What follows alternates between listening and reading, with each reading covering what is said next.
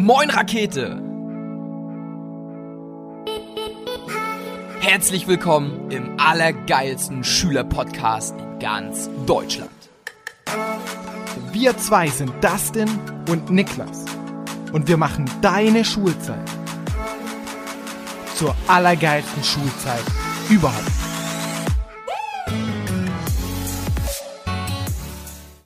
So, ihr Lieben, herzlich willkommen im geilsten Schülerpodcast in ganz Deutschland. Und ich berichte heute mal live und ungefälscht ähm, aus einer ganz besonderen Gegend in Deutschland, und zwar in meiner Heimat.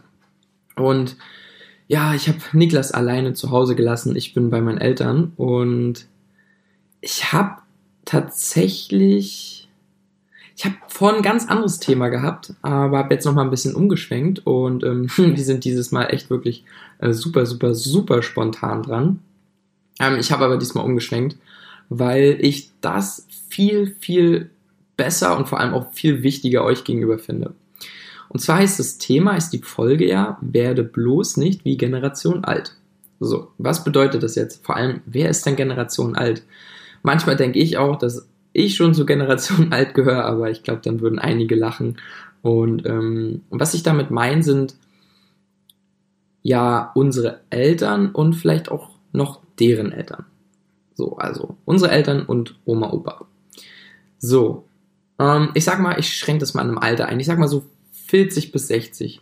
Und Warum sollst du nicht wie die werden, beziehungsweise was machen die dann falsch? Ich wollte die Podcast-Folge eigentlich heute mit meiner Mami machen.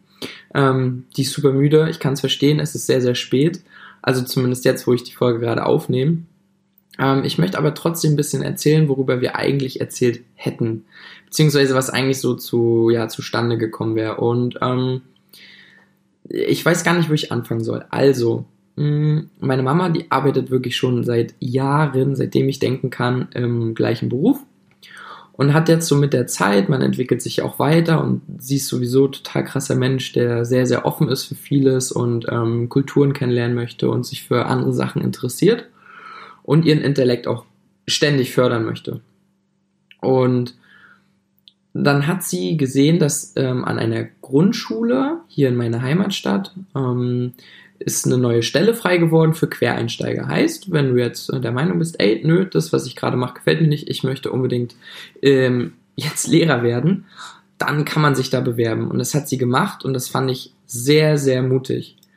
Weil ich oft gemerkt habe, wie unzufrieden meine Eltern waren und wie wenig Energie man dann hatte, als man nach Hause gekommen ist und wie wenig dann los war und man war so fertig und so kaputt. So, und dann hat sie sich beworben und hatte jetzt ihr Vorstellungsgespräch.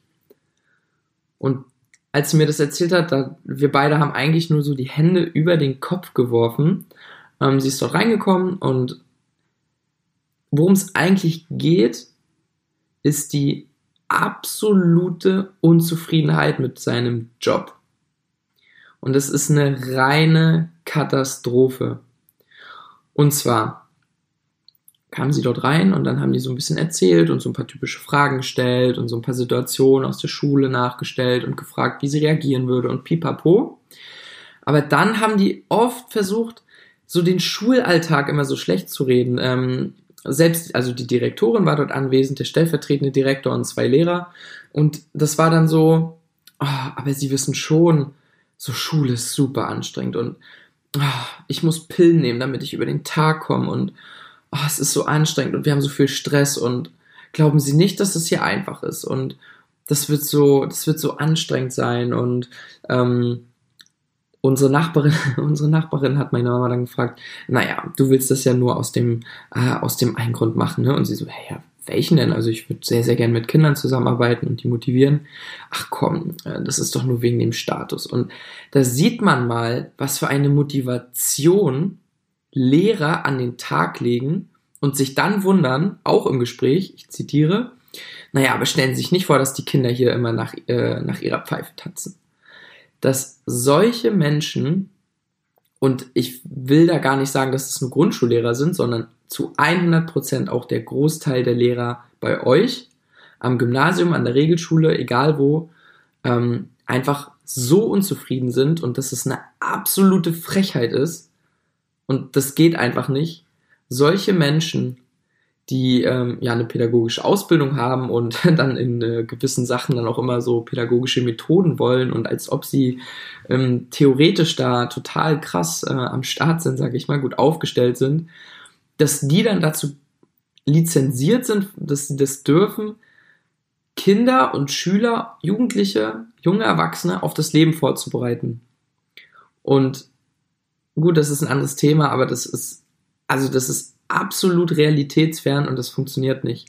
Was aber nicht realitätsfern ist, sondern was nackte und reine Tatsache ist, ist der Fakt, dass eben, und ich glaube auch sehr viele Eltern, aber eben viele in dem Alter, von Generation alt, super, super unzufrieden sind. Und das Problem rührt daher, guck mal, du, wenn du nach der Schule, damals war es so, da war das einfach, da gab es nicht so viele Möglichkeiten, vor allem hier ähm, im Osten, in der DDR, ähm, da war das noch eingeschränkter.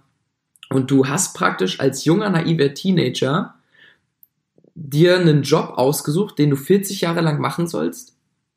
Was ist denn das für ein Bullshit? Also das ist der größte Quark, überhaupt. Und genau daher rührt die Unzufriedenheit.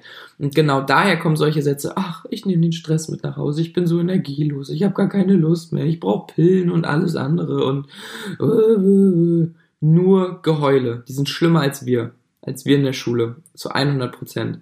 Und das müsst ihr euch vor Augen führen, dass ich euch nur ans Herz legen kann, dass ihr Sachen ausprobiert, die ihr so richtig geil findet, die ihr feiert, wo ihr Gänsehaut bekommt, wo ihr Kribbeln bekommt. Und das Ding ist, viele oder ganz viele Erwachsene sehen das immer als Traumvorstellung. Das Leben ist so hart, so ist das Leben gar nicht. Das ist nicht immer so rosarot und ja, weil die die andere Seite gar nicht kennen. Weil sie die andere Seite nicht kennen und genau das ist das Problem. Und deswegen noch einmal der Appell ganz, ganz also aus ganz tiefstem Herzen an euch, geht erstmal reisen, macht was, schaut euch andere Länder an, ja, weil das habe ich aus dem Livestream mit Slatko Sterzenbach mitgenommen, ähm, dass die meisten, die andere Kulturen nicht kennengelernt haben, kennen nur die Lebensweise unserer Kultur und die sehen das natürlich auch als Optimum, weil das geprägt worden ist. Ja, du denkst, man darf nicht glücklich sein und man darf nicht ähm, einen geilen Job haben, der einen Spaß macht und Zeit und Energie und Geld. In anderen Kulturen ist es völlig normal. Und dass du da deinen Horizont erweiterst, ähm, Sachen entdeckst, Menschen kennenlernst, Kulturen kennenlernst und dir niemals, dazu ist das Leben, und das sehe ich auch da wieder, einfach viel zu kurz und zu schade, etwas suchst, wo du keine Leidenschaft hast, wo du nicht drin aufgehst und was dir keine Energie gibt. Das ist die größte Fehlentscheidung, die wir machen können. Und auch wenn du ständig suchst und lange nicht findest das, was du magst, mach nichts, wo du im Endeffekt so ein Gespräch führen musst und sagst, hm, aber die Schule, die Schüler sind schlimm und hm. bitte, bitte, mach das niemals. Und ja, das war's mit der Folge. Ich wünsche dir auch im Namen von Niklas einen richtig, richtig, richtig schönen Abend. Ja, welchen Abschluss mache ich denn heute? Ich mache heute mal ähm, Mm, fuck Scheiß Jobs, let's rock.